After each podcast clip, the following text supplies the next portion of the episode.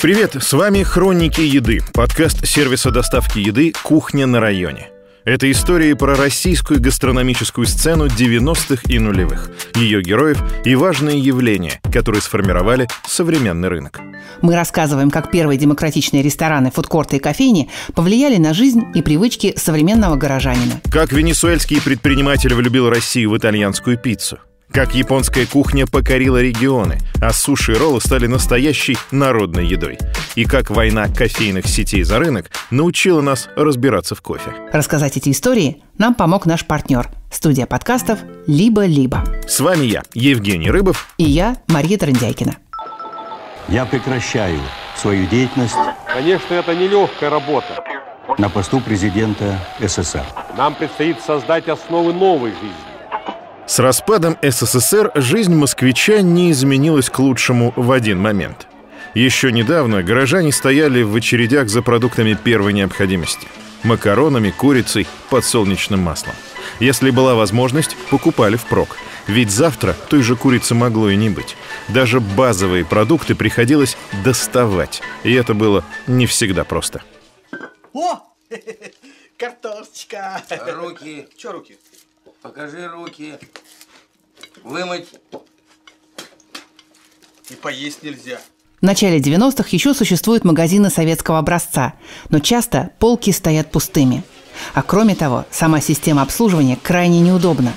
Допустим, вы хотите купить кусок костромского сыра. Для этого вы идете в молочный отдел, где продавец отрезает кусочек, считает стоимость товара и выдает бумажку, на которой написана цена. Если вам нужны еще и макароны, вы идете в бакалейный отдел и проходите через ту же процедуру. Затем вы должны оплатить покупки на кассе и снова обойти все отделы, чтобы забрать продукты. Добавьте к этому тотальный дефицит, нехватку денег и строгие законы, оставшиеся с советских времен. Цены регулировало государство, коммерческой деятельностью обычным людям заниматься было нельзя, а производством чего бы то ни было тем более. Первый президент России Борис Ельцин через полгода своего правления решает исправить эту ситуацию. В январе 1992 года он подписывает указ о свободе торговли. Этот документ фактически легализует предпринимательство. Теперь торговать могут все чем угодно и практически в любых местах. Анна Левинская, корреспондент РБК. Она пишет о потребительском рынке в России, ритейле и сетевых форматах. Она считает указ о свободе торговли отправной точкой всего российского ритейла. Советская система торговли была абсолютно зависима от государства, потому что она была в модели плановой экономики. И был специальный государственный орган, Госплан, который самостоятельно определял цены на все, собственно, товары и услуги. И главное, что у советских граждан не было возможности самостоятельно заниматься коммерцией. Поэтому этот закон в своей какой-то первой форме дал россиянам свободу продавать товары. И при незначительных оговорках это было такое, что там в любых удобных местах в первоначальной версии можно было покупать и беспошлино ввозить из-за границы товары, но чуть позже, конечно, закон несколько изменился, потому что ну, позволял больше зарегулировать торговлю. Указ Ельцина порождает новый класс – предпринимательский. Появляется множество коммерсантов, которые торгуют без риска сесть в тюрьму за свою деятельность. Теперь они не спекулянты, а бизнесмены. И началась волна, например, стихийных рынков, которые возникали просто везде. Там со временем начали открываться относительно организованные эм, там, ярмарки, рынки, появились Черкизовский рынок, Лужники. Несмотря на то, что торговля начинает расцветать, потребительскую жизнь москвичей едва ли можно назвать удобной. В поисках свежих продуктов приходится толкаться на рынке. За сигаретами и алкоголем можно забежать в палатку рядом с домом. Хозтовары приходится искать в разбросанных по городу магазинчиках. Часто люди покупают что-то с рук прямо на улице. Состоятельные люди иногда отовариваются в комках. Если в советское время так назывались комиссионки, то сейчас это коммерческие магазины, где продается буквально все по сильно завышенным ценам. Большинство посетителей ничего не покупают и заходят в комки, чтобы просто поглазеть. Здесь можно найти импортные продукты, японскую технику, модные журналы, брендовую одежду. За прилавок ставят девушек модельной внешности, которым то и дело приходится терпеть домогательства от покупателей. Появляются и прототипы современных супермаркетов, где торгуют в основном заграничным элитным ассортиментом за большие деньги. Их можно пересчитать по пальцам, пока целевая аудитория слишком малочисленна. В 1992 году «Коммерсант» публикует статью, в которой пишет, что основная проблема московского валютного магазина Irish House – это несуны. Так называют воров, респектабельных мужчин и дам в шикарных шубах с пачками долларов. Но время идет, дефицит постепенно исчезает, а деньги, пусть и небольшие, у россиян появляются – Люди больше не стоят в очередях, а магазины самообслуживания, в которых можно было бы купить товары повседневного спроса, становятся нужны Москве и московским предпринимателям. Вячеслав Бочаров – основатель сервиса доставки продуктов «Самокат». В прошлом топ-менеджер сети «Магнит» и «Почты России». Работать в ритейл Вячеслав пришел в самом начале нулевых, поэтому отлично помнит, как развивались продуктовые сети.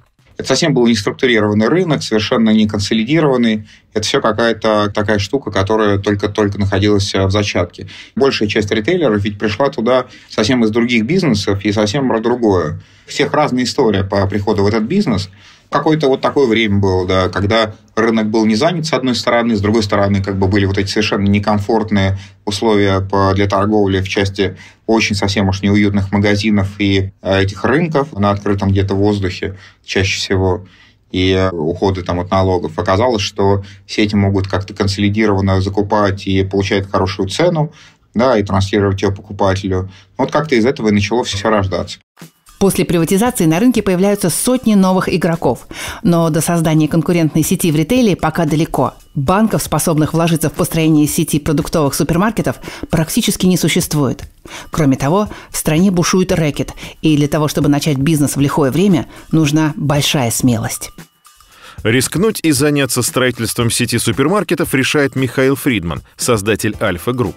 В 1994 году он берется за дело вместе с однокурсником и владельцем компании по управлению недвижимостью Александром Касьяненко.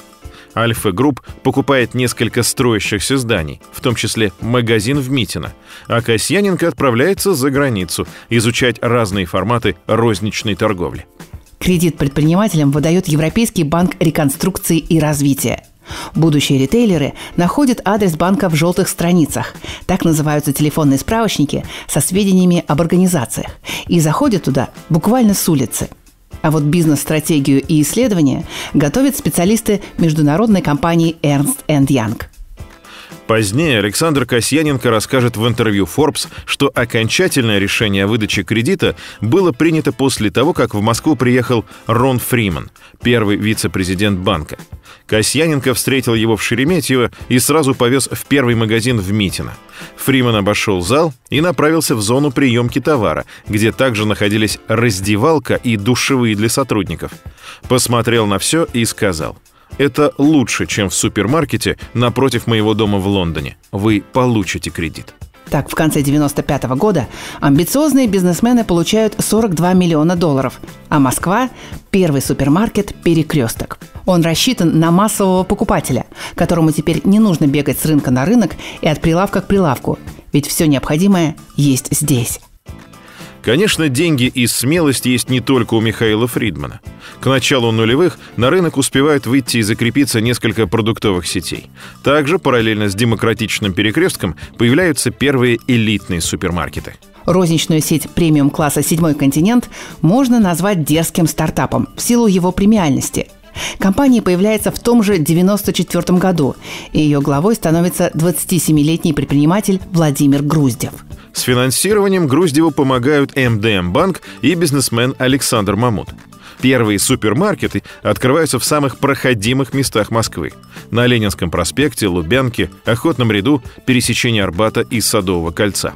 Открытие первого магазина «Седьмой континент» хорошо запомнилось москвичам, в том числе Андрею Яковлеву. Сейчас он генеральный директор сети гастрономов «Глобус Гурме», а тогда Андрей только начинает учиться в МГУ и вместе с другими студентами ходит на пары.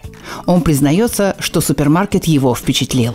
Но, во-первых, было само здание историческое, там а, и в советские времена был гастроном центральный, он назывался. И, конечно, седьмой континент, он тоже в какой-то степени, можно сказать, был таким магазином, большим уже магазином деликатесов. Для тех времен и для того рынка это, конечно, был такой значимый шаг вперед. В таком центровом месте такой магазин серьезный. Это все было намного выше качества, чем ты мог купить на, в тех же ларьках или в продуктовых рынках.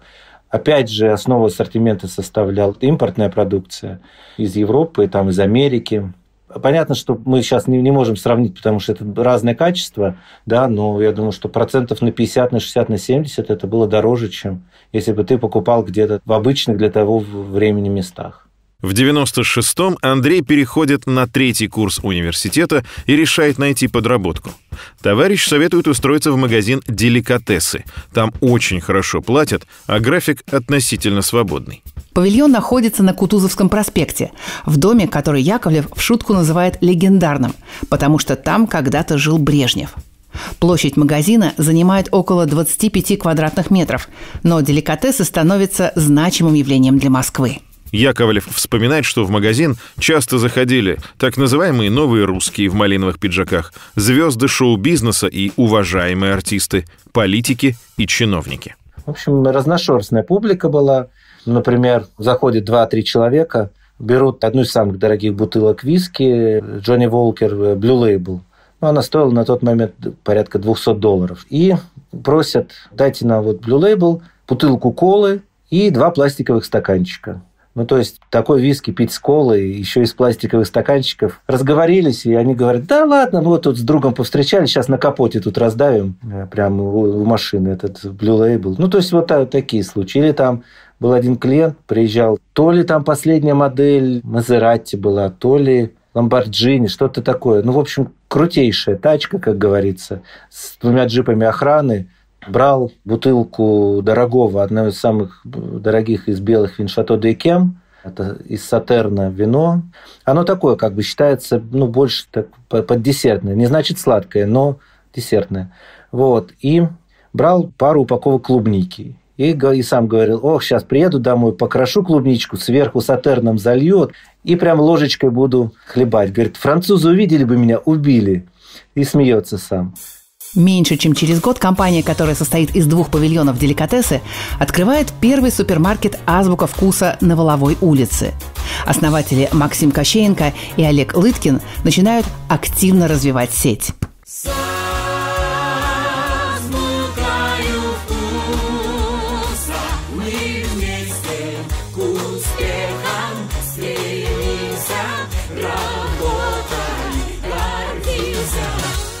Азбука вкуса с самого начала ориентируется на очень обеспеченных покупателей.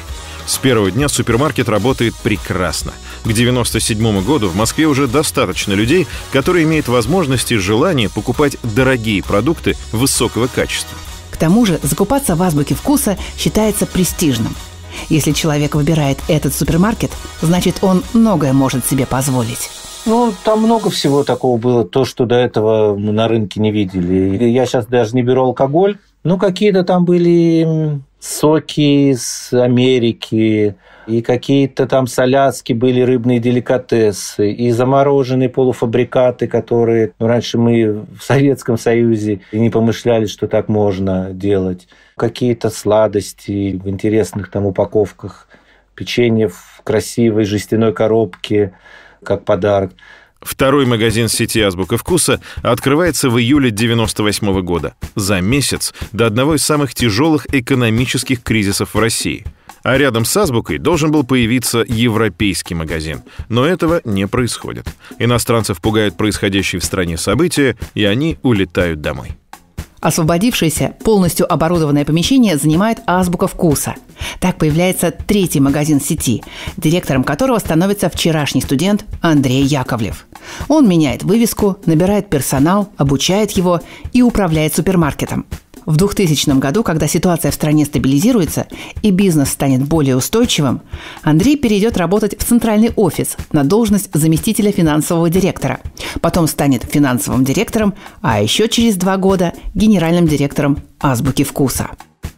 Пока в Москве Михаил Фридман вместе с Александром Касьяненко общаются с кредиторами и открывают первый перекресток, а в торговом павильоне деликатесы продают знаменитостям дорогое вино, в далеком южном городе зреет их будущий конкурент, о котором пока никто толком не знает.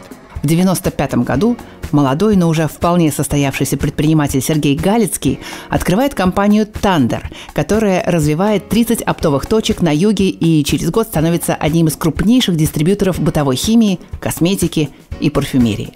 В 1997 году «Тандер» расширяет линейку товаров и начинает продавать еду. Совсем скоро компания превратится в сеть под названием «Магнит». Вот что рассказывает Вячеслав Бочаров, долгое время проработавший в компании – Тогда это все как бы называлось закрытое акционерное общество «Тандер».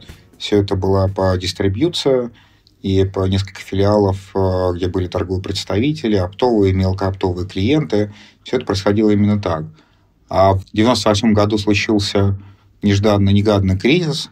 Одновременно с этим было очень много мелкооптовых клиентов, которые, собственно, дистрибьюторы перепродавали на рынке мелким оптом, скорее в розницу даже. И э, был такой рынок в Краснодаре, Мишутка, мне кажется, он до сих пор существует. И цель-то была как раз убрать мелкооптовых клиентов с большого склада и перенаправить их вот в такой мелкооптовый канал, где они быстро будут совершать свои покупки, у них даже там скидки были какие-то и все такое, и э, не будут засорять большой склад своим присутствием, потому что это все равно отвлечение, да, то есть каждый приезд, обслуживать каждого клиента на большом складе, это все как бы отвлечение от э, больших значимых процессов. Для того, чтобы собрать мелких оптовиков в одном месте, Галицкий открывает магазин Cash and Carry. Предполагается, что именно там будут делать закупки люди, перепродающие продукты в розницу. Но оказалось, что мелкооптовые ребята, как их называет Бочаров, почему-то не хотят приходить в магазин. Зато туда неожиданно набегают розничные клиенты. Около 98% людей, посетивших Cash and Carry в первый же день, оказываются обычными людьми, которые ищут, где можно купить продукты подешевле – Вскоре открывается еще около 20 филиалов в южных городах – Краснодаре, Ставрополе, Волгограде, Саратове. И оказывается, что эти магазины очень востребованы и прибыльны. Поэтому руководство решает, что нужно масштабироваться. И как можно скорее. Правда, звучного и запоминающегося названия для сети все еще нет. Оно появится в 2000 году. И придумают его прямо в краснодарском офисе.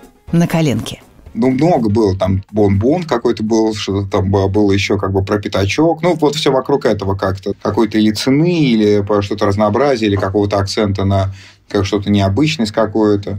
И вот после как бы 20 магазинов тогда и появилось название «Магнит». Выиграл Сергей Леважинский. Ему обещали 50 долларов, но, по-моему, так и не дали их. Но «Магнит» явным образом лидировал. И вот э, Сергей по праву э, может гордиться тем, что э, детище его поныне на, на вывесках. Магнит, он откроет свои двери и заворожит. Магнит, джигит, он накормит, обогреет, сердце покорит. Эй, родней, магазина в регионе нету для семей. Эй, смелей, приезжай и находи друзей. Нам в магните по кайфу Москва в то же время не ограничивается элитными супермаркетами в центре. Очевидно, что в спальных районах тоже хотят покупать продукты в одном месте, желательно недорого и с комфортом. С 1998 года окраины Москвы завоевывает новая продуктовая сеть – Паттерсон. Ей владеют братья-предприниматели Константин и Алексей Маургаузы, которые открывают большие супермаркеты с 20 тысячами наименований товаров в каждом Позднее Алексей расскажет в интервью журналу «Эксперт», что часто магазины внутри района имеют лучшую окупаемость. Средняя сумма чека больше, да и с воровством проблем гораздо меньше. С 2002 года сеть Паттерсон делает уверенные шаги в сторону регионов. Сначала магазин открывается в Петербурге, затем в Твери. Региональный рынок отличается от столичного. Главным фактором выбора для людей становится цена. Чем ниже, тем лучше.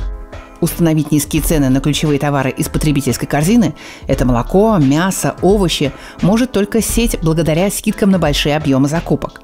Многие продукты из Паттерсона стоят на 15-20% дешевле, чем в маленьких местных магазинах. Генеральный директор Паттерсона Юрий Яковчик вспоминал первый рабочий день супермаркета в Твери. Здание европейского уровня, облицованное мрамором. Высокое. Единственное, где есть эскалатор. Когда люди в первый день туда ворвались, они боялись даже зайти в магазин. Они бросились на эскалатор, поехали на нем вверх и ходили там по атриуму. Смотрели, что внизу. Первые супермаркеты становятся культурным шоком как для покупателей, так и для тех, кто в них работает. Причем как в Москве, так и в регионах. Некоторые сотрудники не покидают магазины по 12 часов, потому что там лучше, чем дома. Красивый туалет, душ, столовая – Еще одним потрясением для москвичей становится первый в стране гипермаркет «Рамстор», который появляется в 97-м. Открытие «Рамстора» становится настолько масштабным событием, что на нем присутствует даже тогдашний премьер Виктор Черномырдин. Магазин кажется огромным. 12,5 тысяч квадратных метров торговых площадей, где можно купить все. От банки зеленого горошка до зимней куртки и тура в Анталию. А после шопинга перекусить в ресторане. Анна Левинская считает, что появление Рамстора стало первой ласточкой международных сетей. После этого в страну начали приходить другие гиганты. К нам начали выходить зарубежные компании, потому что появилась такая возможность, и рынок был не насыщен. То есть все западные компании, конечно, начали рассматривать российский рынок, потому что у него был очень большой потенциал. Он не был занят. Это такая немножко эволюционная история, потому что Гипермаркет представляет собой место, где можно купить не только продовольственные товары, но и широкий набор непродовольственных товаров. Например, у Ашана в какой-то момент доля непродовольственных товаров была выше, чем продовольственных. Это дает возможность потребителю в одном месте купить тот набор продуктов, который ему нужен на неделю, и сразу же купить, э, не знаю, все начиная от носочков и заканчивая бытовой техникой. В 1998 году грянул кризис, и самым перспективным форматом оказался супермаркет-дискаунтер – в мае открывается первый бюджетный супермаркет «Копейка», а уже через год появляются аналогичные проекты «Котомка», «Авоська», «Дикси» и первый магазин сети «Пятерочка», которая через пару лет придет из Петербурга в Москву. Открывать дискаунтер дешевле. На супермаркет в Москве приходится тратить от 2,5 миллионов долларов на этапе открытия, а запустить дискаунтер можно за 70-200 тысяч. Дискаунтеры экономят на всем – Ассортимент небольшой, только базовые товары от недорогих брендов. Сервис ненавязчивый, а торговое оборудование подержанное. Берегут даже электричество. Освещение в дискаунтерах всегда приглушенное. Андрей Яковлев считает, что реализовать такой формат невозможно без потери качества продуктов. Поэтому компромиссная цена может обещать только компромиссное качество – в дискаунтеры ходят покупатели, которые еще недавно посещали постепенно закрывающиеся рынки и ларьки. И такой формат становится самым распространенным в России. Причем все дискаунтеры друг от друга особенно ничем не отличаются. То есть все подходы, принципы были одинаковые, мог отличаться чуть-чуть ассортимент, но поскольку рынок становился все более конкурентным, что было хорошо и на руку потребителям, то между ними граница постепенно стиралась, потому что ты не мог уже себе позволить здесь яблоки продавать по 100 рублей, когда в пятерочке они по 80. Все, у тебя бы их не стали покупать. Поскольку уже ты становился магазином не одним на районе, а уже становились постепенно бок о бок. Вот пятерочка, вот копеечка, вон там э, авоська. Э, за углом. Поэтому покупатель, которому была важна цена, мог спокойно выбирать. Тогда еще не было так интернет развит технологии. Сейчас ты вообще очень легко открыл там сервис сравнения цен какой-нибудь и, и все увидел, где что почем. А раньше люди пешочком обходили и видели, что ага. Поэтому уже не могли себе позволить, и уже такая лобовая конкуренция. Поэтому многих сетей уже и нет, потому что победили сильнейшие. Греча! Греча! Какая встреча! Только в пятерочке. Крупа гречневая 23,90. Пятерочка. Народное средство. Благодаря разветвленной сети и отлаженной логистике цены в дискаунтерах на 15-20% ниже, чем в обычных супермаркетах. Поэтому туда тянутся люди. Всего через три года после запуска «Пятерочка» открывает свой сотый магазин. По мере ликвидации мелкооптовых продуктовых рынков растет интерес к дискаунтерам.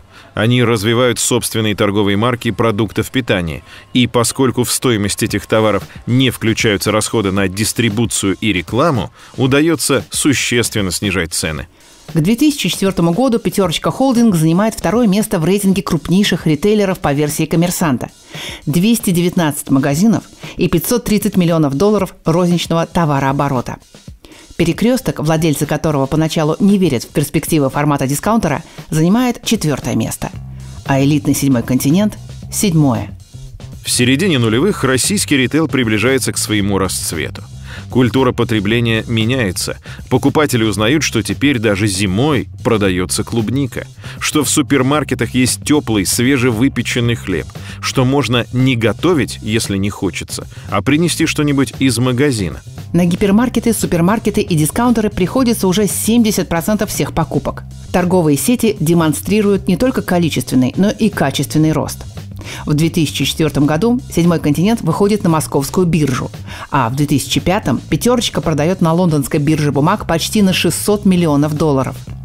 Впечатляющий результат для компании, в которую, по словам ее сооснователя Андрея Рогачева, на старте вложили 2 миллиона долларов всякой рухлядью – старыми машинами, мебелью, компьютерами – в 2006 году происходит эпохальное для российского ритейла событие – слияние перекрестка и пятерочки. Так появляется зарегистрированная в Нидерландах X5 Group. Еще через год X5 покупает сети «Страна Геркулесия», «Корзинка» и «Карусель». В 2009-м – Паттерсон, затем торговые сети «Остров» и «Копейка». Компания X5 появляется потому, что перекресток хочет быстро и интенсивно развиваться. А его акционеры ставят перед собой задачу стать мультиформатной компанией, потому что к 2006 году она состояла только из супермаркетов. Для того, чтобы построить сеть в определенном формате, нужно время. А когда есть уже готовая сеть, которая хорошо работает. Конечно, купить ее и в дальнейшем развиваться совместно это несколько проще. Поэтому, конечно, X5 Retail Group проводила огромное количество сделок. Она покупала сеть Копейку, Паттерсон, поэтому, ну вот, э, собственно, объединение перекрестков, пятерочек, карусели, оно стало, ну, как бы такой ядром то есть это те сети, которые сохранили свои названия. Но была же масса региональных сетей, которые скупала X5 Retail Group для того, чтобы усиливать свое присутствие на различных рынках. Вот, поэтому, конечно, эта сделка создала крупнейшего в моменте игрока рынка среди продовольственных ритейлеров. Пока в московском офисе X5 активно обсуждают новые сделки, слияния и поглощения, на юге России набирает мощь компания «Магнит». Магнит выбирает путь органического развития. Это значит, что новые магазины открываются внутри компании. В сети «Магнит» появляется все больше дискаунтеров, гипермаркетов. Затем на рынок выходят магазины «Магнит Косметикс».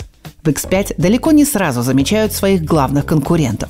Корреспондент РБК Анна Левинская считает, что это связано с оторванностью столицы от регионов в принципе.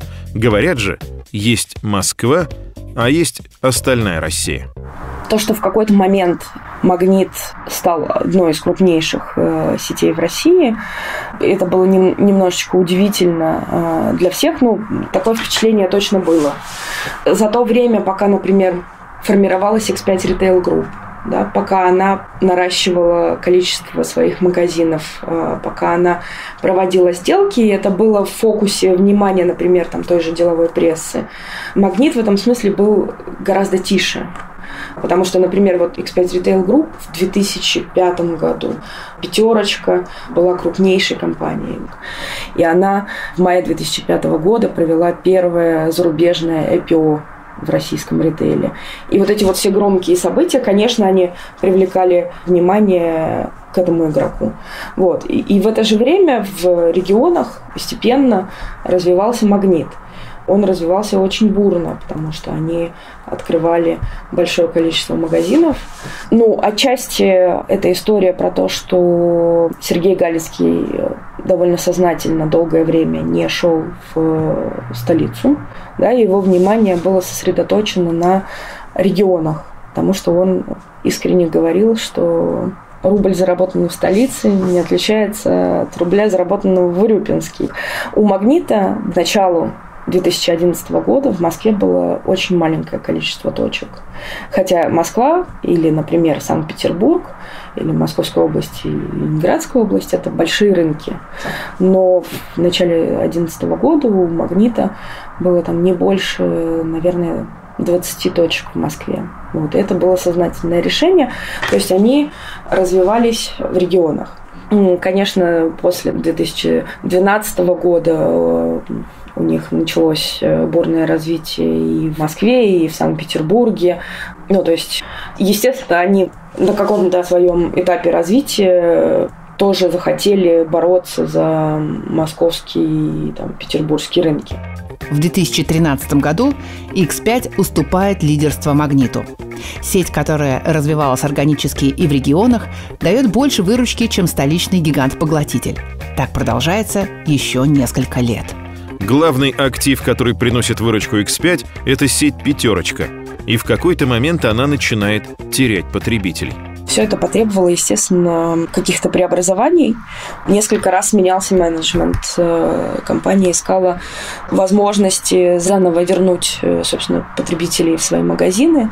То есть э, она делала огромные вложения в рестайлинг магазинов, в то, как они выглядят, в то, чем они торгуют, искала новые возможности возвращать потребителей в перекрестки, там придумывала новые сервисы для потребителей, то есть делала все для того, чтобы этого потребителя вернуть. Вот. И, ну, э, просто это не происходит очень быстро, потому что в таких масштабах невозможно, да, там за пару месяцев все быстренько перестроить, и потребители снова пойдут в твои магазины. Вот, это требует времени, поэтому, да, она уступала лидерство, вот, но потом ей удалось его вернуть. В 2017 году X5 обгоняет по выручке «Магнит», а еще через три года «Магнит» снова становится первым по темпам роста выручки. Кажется, что никто не собирается сдавать позиции, и еще много лет деловые медиа будут с интересом наблюдать за этой борьбой. Осенью 2019 года X5 Retail Group объявляет, что будут сокращать количество гипермаркетов «Карусель». На их месте собираются открывать супермаркеты поменьше. Эпоха великанов уходит в прошлое. Теперь они проигрывают в рентабельности небольшим магазинам у дома. «Пятерочка», «Магнит» и «Дикси» вытесняют с рынка торговые города. И это не только российская тенденция. Большие загородные магазины в США и Европе исчезают один за другим. Тренд наметился около 10 лет назад, когда начали активно развиваться онлайн-магазины непродовольственных товаров. Люди стали покупать телевизоры и садовые стулья в интернете, а не в гипермаркетах. Крупным магазинам приходится избавляться от непищевых категорий, но заменить их нечем. Расширение ассортимента свежих продуктов не помогает. Люди предпочитают покупать салат и выпечку в магазинах шаговой доступности, а скидки по программам лояльности едва покрывают расходы на поездку за город, где располагается большинство гипермаркетов. Вячеслав Бочаров считает, что закрытие гипермаркетов связано с тем, как люди поменяли свое отношение к собственному времени времени. Ценность времени начинает расти, а, люди начинают а, соизмерять а, полученную выгоду и способность получить удовольствие в этих пространствах. Удовольствия мало. И удовольствия, которые были в широте ассортимента, они вроде как приедаются. И для кого-то это по-прежнему какая-то форма проведения досуга. Но это все как бы придается, а сам по себе интермедиа, он расширяется. Да? То есть возможность получать удовольствие вне как бы, этих коробок, она повышается. А тут еще началась развязываться война в части промо, которая начала уходить больше из гипермаркетов в магазины у дома. То есть ты можешь получить скидку 30-40% на тот или иной товар в акции уже не только в гипермаркете, но и в ближайшей пятерочке или магните. Да? И такие промо-бюджеты, которые производители тратят и транслируют через ритейлеров, ритейлер, в свою очередь, пытается расширить ассортимент. Но дальше происходит э, ситуация, что вот в магазине удобно начинает расширяться ассортимент и начинает увеличиваться глубина промо. Соответственно, поводов поехать в гипермаркет становится все меньше и меньше. И вот как-то это все должно или заполняться эмоциями новыми, или вообще неинтересно. Поэтому формат гипермаркетов теряет свою такую привлекательность. Последние несколько лет сегмент онлайн-торговли развивается бешеными темпами. Появляется все больше игроков, которые учатся быть удобными для потребителей. Супермаркеты стараются не просто предложить доставку, а сделать ее удобной, чтобы человек не сидел дома, привязанный к телефону, чтобы он мог сам сходить в пункт выдачи, если надо, или отследить передвижение курьера. Правда, тренд на доставку наметился и раньше, когда в 2002 году в Зеленограде открылся первый магазин под брендом «Утконос». Странное название произошло от аббревиатуры УТК – универсальный терминал комплектовщика, который стал своеобразным ноу-хау компании. В 2006 году магазинов у Утконоса было уже 220. В том же году заработал сайт Утконос.ру. Компания стала первопроходцем в сегменте товаров повседневного спроса онлайн компания немножко опередила время, а, и в тот момент, наверное, было немножко рано.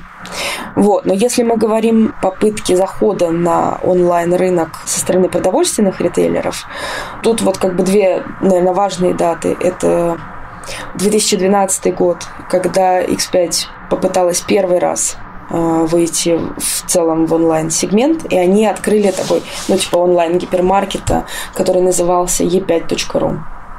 Вот. Но этот проект не очень долго проработал, он не очень э, прижился там по разным причинам. Может быть, потом было немножечко не до этого, потому что компания все-таки фокусировалась на том, чтобы привести в порядок свои магазины. А, собственно, в 2017 году X5 открыла интернет-магазин «Перекрестка». И вот это вот, наверное, одни из самых важных вех. Потому что потом постепенно, естественно, в, в этот сегмент пошли другие ритейлеры, да, то есть там открыл доставку Ашан, э, появился интернет-магазин у Азбуки Вкуса, к началу пандемии коронавируса практически все торговые сети стали доступны онлайн и наладили доставку до порога. В апреле 2020 года X5 Retail Group впервые за 13 лет обыграл утконос на его же поле. Две платформы, принадлежащие X5, Перекресток.ру и Доставка Пятерочка, показали оборот в 1,7 миллиарда рублей. Все сети и все игроки, которые умеют торговать продуктами, они, естественно, стали бенефициарами э, коронавируса. Им удавалось наращивать э, свои продажи высокими темпами, потому что ну, у нас был режим самоизоляции. Естественно, люди ходили в магазин там, типа в 200 метрах от дома э, или заказывали онлайн. Поэтому все, кто умеет торговать едой в онлайне, они, естественно, от этого тоже выиграли. В 2020 году перекресток РУ планировал вырасти почти в три раза. Но уже этой весной в некоторые дни компания фиксирует пятикратный рост выручки. Карантин вынуждает многих россиян воспользоваться услугой, на которую они раньше не обращали внимания. Нельзя сказать, что продуктовые сети идеально справляются с высоким спросом на доставку во время пандемии. Многим покупателям приходится заранее планировать покупки и ждать продукты несколько дней. Курьеры не всегда успевают вовремя, а на складах то и дело заканчивается какой-нибудь товар. Вячеслав Бочаров, который долгое время работал в «Магните», еще за пару лет до пандемии понял, что главное в доставке – скорость и комфорт. И он вместе с партнером Родионом Шишковым запустил «Самокат» – сервис доставки продуктов, цель которого – привезти все за 15 минут. Я хочу сказать, что на 1 июня прошлого года у нас было всего 4 точки. А сегодня у нас там 250 точек мы с вами привыкли, что все, что нам необходимо для жизни, в первую очередь там какие-то энергоресурсы, они стали появляться очень просто. То есть нам ну, многоквартирный дом, как, я, как мы любим рассказывать, он обладает какими-то по свойствами. Например, там свойством получения воды. Мы открыли кран мгновенно, наполнили ванну, по бутылку, кружку, что захотели. Нам понадобился свет, мы включили выключатель, и мгновенно все произошло. Нам никто по при открытии крана не говорит, слушайте, хорошо, что обратился к нам, завтра с 16 до 18 мы дадим вам а, воду. И вот с энергоресурсами большей части произошло так, и все это произошло благодаря инфраструктурам, проводам и трубам, и интерфейсам, выключателям, экранам. Вот так все стало просто и удобно. Очень просто стало и с другими ресурсами, и все это стало благодаря каким-то онлайн-историям. Началось все, наверное, с финансов, когда мы начали быстро и просто отправлять деньги, получать деньги через приложение физическом мире как бы это стало возможно на примере такси, когда мы выходим, нажимаем на кнопку, и через 5 минут приезжает такси. Все, что больше 7 минут, вызывает у нас раздражение, мы идем в другой э, сервис такси. А вот с продуктами так не произошло. Это по-прежнему вход в онлайн, действительно. Действительно как бы электронным способом э, сбор корзины. Это электронным способом оплата. А дальше наступает тьма, и тебе говорят, завтра с 16 до 18 ждите нашего курьера. Он обязательно опоздает, он обязательно вам позвонит, скажет, как а, хозяйка, как добраться, еще что-то. Ну, в общем, куча, куча, куча, куча проблем. А в силу того, что он офлайн уже достаточно плотно вошел в нашу жизнь и покрыл а, с высокой плотностью наше пространство, то нам ничего не стоит просто спуститься вниз в магазин и совершить какую-то покупку. Или в течение двух часов поехать в гипермаркет и получить неограниченный выбор и прекрасную цену а все остальное как бы вызывает ограничения. Мы поняли, что по все это нужно менять, все это несправедливо, как бы, и что нам нужно совершенно иначе поступить в этой связи. И мы сказали, что товары должны поступать так же мгновенно, как вода при открытии крана. А для этого нам нужно построить другую инфраструктуру. Мы задумались, как это сделать, поняли, что для этого нам ну, придется пройти три этапа нашему заказу. Да? Это точно путешествие в подъезде, а это, как ни крути, две с половиной минуты. Это сбор товара две с половиной минуты и 10 минут, э, собственно, на доставку. Вот за 15 минут мы точно можем э, доставить этот товар. Есть реклама Coca-Cola, когда, помните, там человек подходит к автомату, бросает монетку, и дальше там эльфы какие-то, волшебные существа какие-то собирают, а ему выкатывается по этого, эта бутылка. И для потребителя по-прежнему выглядит как волшебство. То есть ты нажал на кнопку, и бах, тебе через 15 минут принесли, или, может быть, даже раньше. Для того, чтобы построить систему мгновенной доставки, продуктовым сетям придется полностью менять инфраструктуру, и, возможно, совсем скоро их потеснят новые технологичные компании.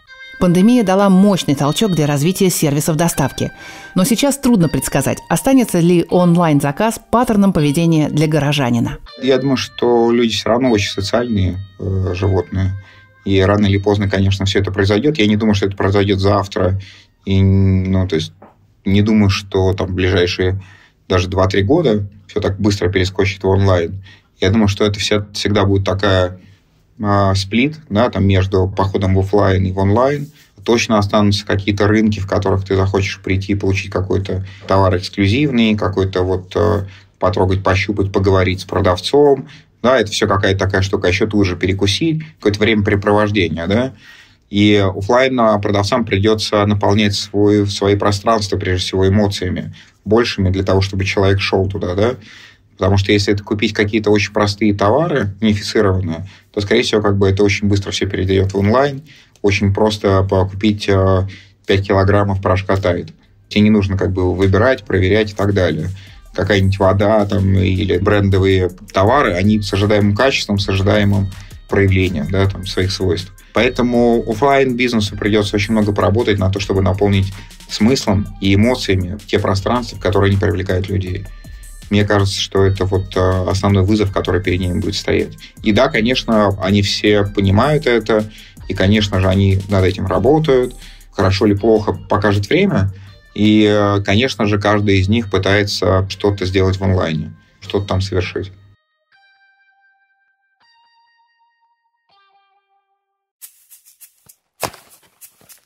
Это был подкаст сервиса «Кухня на районе» и студии «Либо-либо. Хроники еды». Над выпуском работали шеф-редактор и продюсер Даша Благова, автор Анна Родина, редакторы Ольга Замятина и Юлия Яковлева, звукорежиссер Ильдар Фатахов – и композитор Кира Вайнштейн. С вами был Евгений Рыбов и я, Мария Трендяйкина. Пока.